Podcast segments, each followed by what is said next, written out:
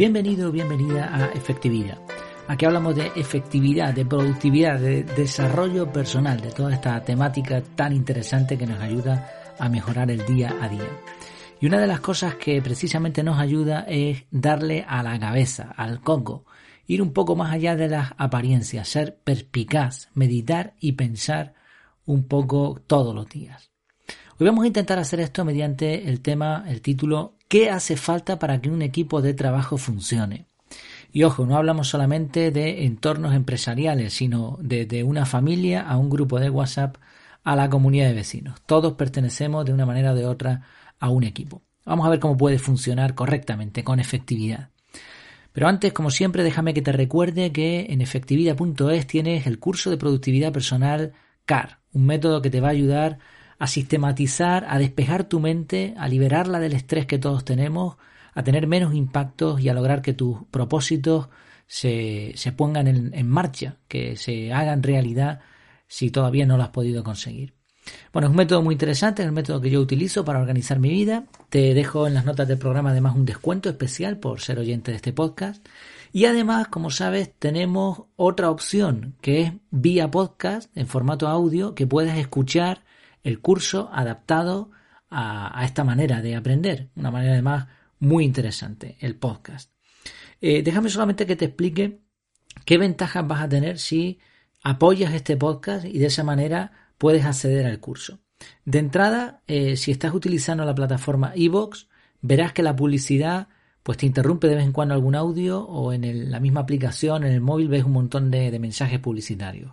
Solamente por apoyar el, podcast ya se te quita la publicidad, o sea, ya estás ganando dinero porque la cuota mensual que he establecido es la mínima. Por otro lado, vas a tener acceso al curso, vas a tener acceso a un reporte eh, mensual donde voy a explicar los entresijos de la web mis sensaciones con el trabajo que estoy haciendo, ingresos, gastos, por si te puede servir como referencia, además de resolver las dudas que me vayan eh, planteando y que esté en mi mano responder, y todo el contenido extra que viene. Estoy terminando de grabar el curso, pero en breve vendrán más cosas. Todo eso por una simple cuota mensual. Así que nada, échale un vistazo a ver qué te parece y si tienes alguna duda, pues aquí estamos. Vamos allá con el tema de hoy. ¿Qué hace falta para que un equipo de trabajo funcione? Estaba hace un tiempo esperando para que me atendieran en una oficina del Santander, un banco de aquí en España, que por cierto ha decidido limitar, ahora ya no, porque ahora estamos en plena pandemia, ahora, ahora nada, ¿no? Absolutamente nada. Veremos cuándo se retome. Pero bueno, justo antes, eh, el horario de atención al, al cliente, no al público, al cliente, era de 9 a 11 de la mañana para las cajas y dejaron una o dos personas en cajas como mucho. Estamos hablando de la oficina central aquí en Gran Canaria. O sea que no es ninguna oficina pequeñita ni nada de esto. Y ya de paso, eh, hablando del tema que estamos hablando, de cómo conseguir que un equipo de trabajo funcione, pues esto no es la manera. Reducir el personal o prescindir de él no es la manera, sobre todo si no tienes una alternativa. O sea, si tú tienes una alternativa sin tener que mm, contactar con una, eh, necesitar una persona física delante tuya, pues vale. Pero si en una caja tú necesitas hacer una operación y no tienes a nadie, pues esto, esto no es una manera de que un equipo funcione. Pero bueno, vamos con el tema. El caso es que durante el tiempo que me tocó esperar, unas dos horas, algo más de dos horas de espera, tuve tiempo para pensar porque encima no llevé ni auriculares para escuchar podcast, ni música, ni llevaba ningún entretenimiento. Y ya sabes que la gente tampoco está dispuesta a hablar demasiado y yo soy un poco tímido, bastante tímido. Así que nada, me dediqué a observar. Tapando lo que es la línea de cajas, han instalado una pantalla gigante para ver tu turno, la mesa que te, atenderá y un montón de publicidad. En realidad no es una, pantalla de televisión al uso. Es, el nombre técnico de este tipo de, de pantallas es video wall. Básicamente un video wall es un conjunto de monitores sin marco que unidos entre sí son capaces de mostrar una imagen mucho más grande. Pensando en esto, se me ocurrió que podría ser una buena analogía para los equipos de trabajo. ¿Por qué? Vamos a ver algunas ideas. En primer lugar, cada monitor debe estar en su posición. Se puede cambiar un monitor de posición, pero para eso debe hacerlo un técnico. Y esto es lo mismo que sucede en una empresa o un equipo. Recuerda que al principio dijimos que esto puede ser perfectamente viable para una empresa como para otro tipo de entornos, ¿no? En donde funcionan varias personas a la vez. Para que todo funcione, cada uno, cada persona, cada integrante del equipo debe saber cuál es su posición, cuáles son sus deberes y sus derechos. Por supuesto, cuando sea necesario, la persona correspondiente puede variar la posición de un miembro del equipo, sin ningún problema. Para que exista esta versatilidad en el uso de, las personas, de los integrantes del equipo, es imprescindible, es vital que los miembros del equipo estén juntos, que conozcan sus diferentes roles y se puedan sustituir rápidamente sin que eso suponga un problema ni una pérdida de eficiencia. Para el empresario o jefe de equipo o el conjunto del equipo, esto es una ventaja añadida, ya que en caso de que se tenga que prescindir de un miembro del equipo, se puede hacer con relativa facilidad y todo sigue funcionando. Una segunda idea que me, que me pareció una analogía interesante es que la configuración de un video wall es simple. Cada monitor da una imagen distinta, pero es el conjunto lo que lo hace entendible para el espectador. Si por ejemplo en un video, video wall de 16 pantallas solamente se ven 5, pues tú no vas a ver la imagen completa, vas a tener que adivinar de qué va el tema. Y claro, da igual cuáles funcionen y cuáles no, lo que, lo que importa es que funcionen todos. Y por eso la conclusión es que ningún monitor es mejor ni peor. Todos hacen prácticamente lo mismo. La fuerza no está en uno, sino en el conjunto. Y de, forma parecida sería muy interesante que en un equipo no hubiera una desigualdad demasiado visible entre sus miembros. Todos deben comprender que es la unión lo que hace la fuerza y que uno solo de ellos no conseguiría nada. Además, en un video wall, cada monitor consume lo mismo. Y si uno se estropea, se coloca otro del mismo tipo en su lugar y asunto arreglado, como decíamos antes. De la misma manera, los miembros de un equipo deberían consumir los mismos recursos de la empresa. No debería haber privilegios diferenciales entre ellos. En caso de gratificación, una opción sería mirar resultados conjuntos y dividir la cantidad entre todos. Y esto yo sé que rompe un poco el esquema de, de una persona que trabaja muy bien a diferencia del resto del equipo y ahora se le gratifica. Está bien, pero ¿qué vamos a conseguir con eso? Pues que haya una desigualdad al final.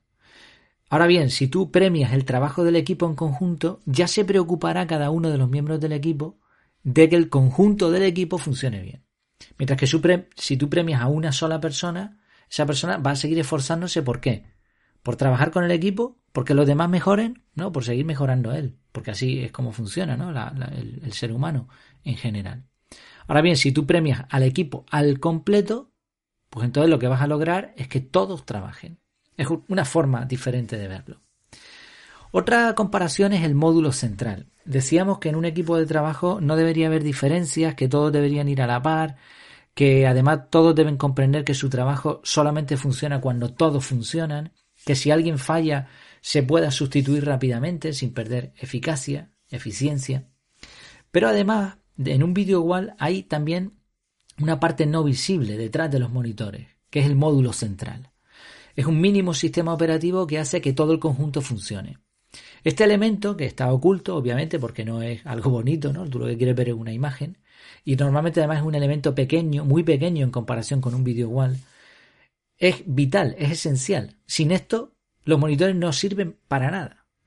El sistema podría funcionar sin un par de monitores, pero nunca funcionaría si este módulo está estropeado.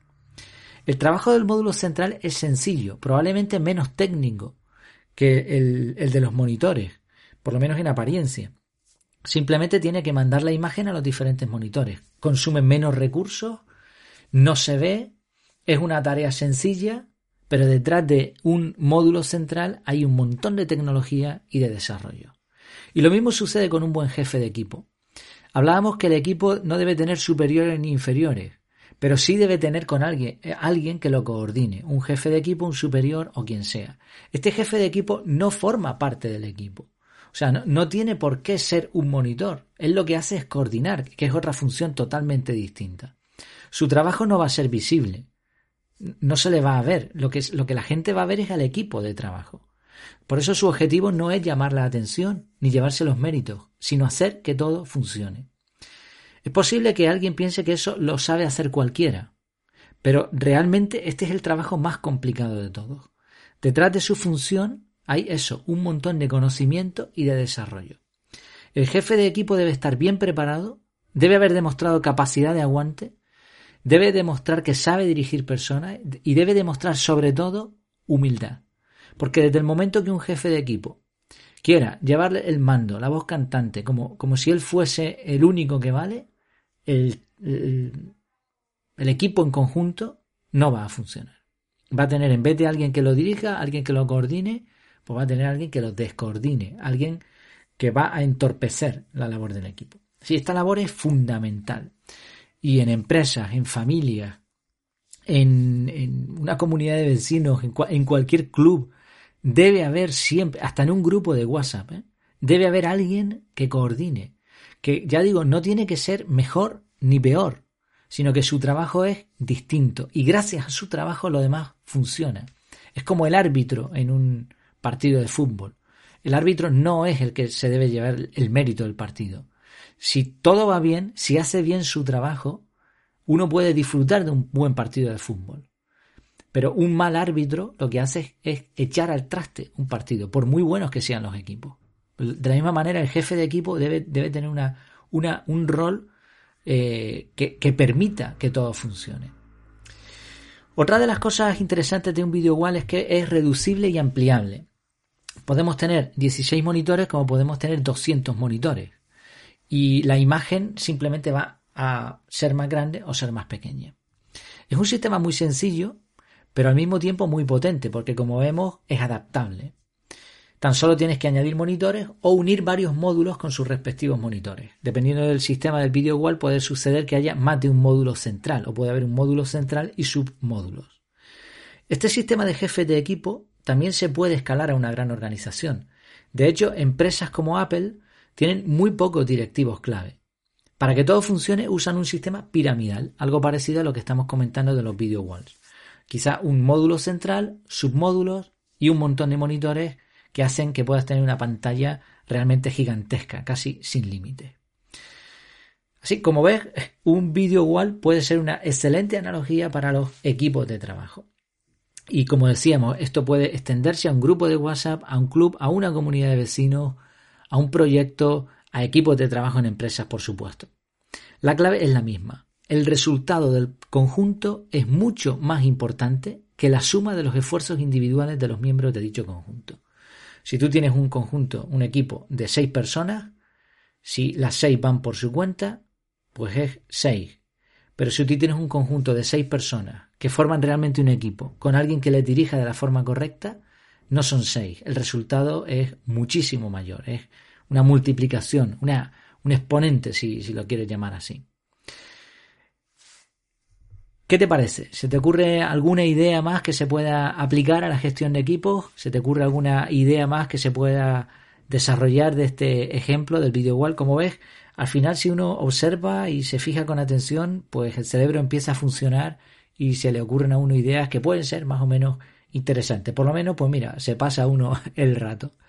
Terminamos con una frase, un proverbio etíope que dice, cuando las arañas tejen juntas, pueden atrapar a un león. Espero que te haya gustado este contenido, que te haya resultado práctico. Piensa en alguien a quien le pueda venir bien esta idea. Piensa en cómo puede favorecerte personalmente o si formas tú mismo parte de un equipo o si eres jefe de equipo. Y como siempre, pues eso es lo que te pido, que, que comentes, que compartas este contenido y de esa manera, pues entre todos, como un verdadero equipo, podemos llegar a conseguir que más personas sean más efectivas. Además recuerda que dar produce felicidad y que en la unión está la fuerza. Pues hasta la próxima, me tienes en, mi casa en efectividad.es como siempre y mientras tanto, mientras nos vemos en un sitio o en otro, que lo pases muy bien.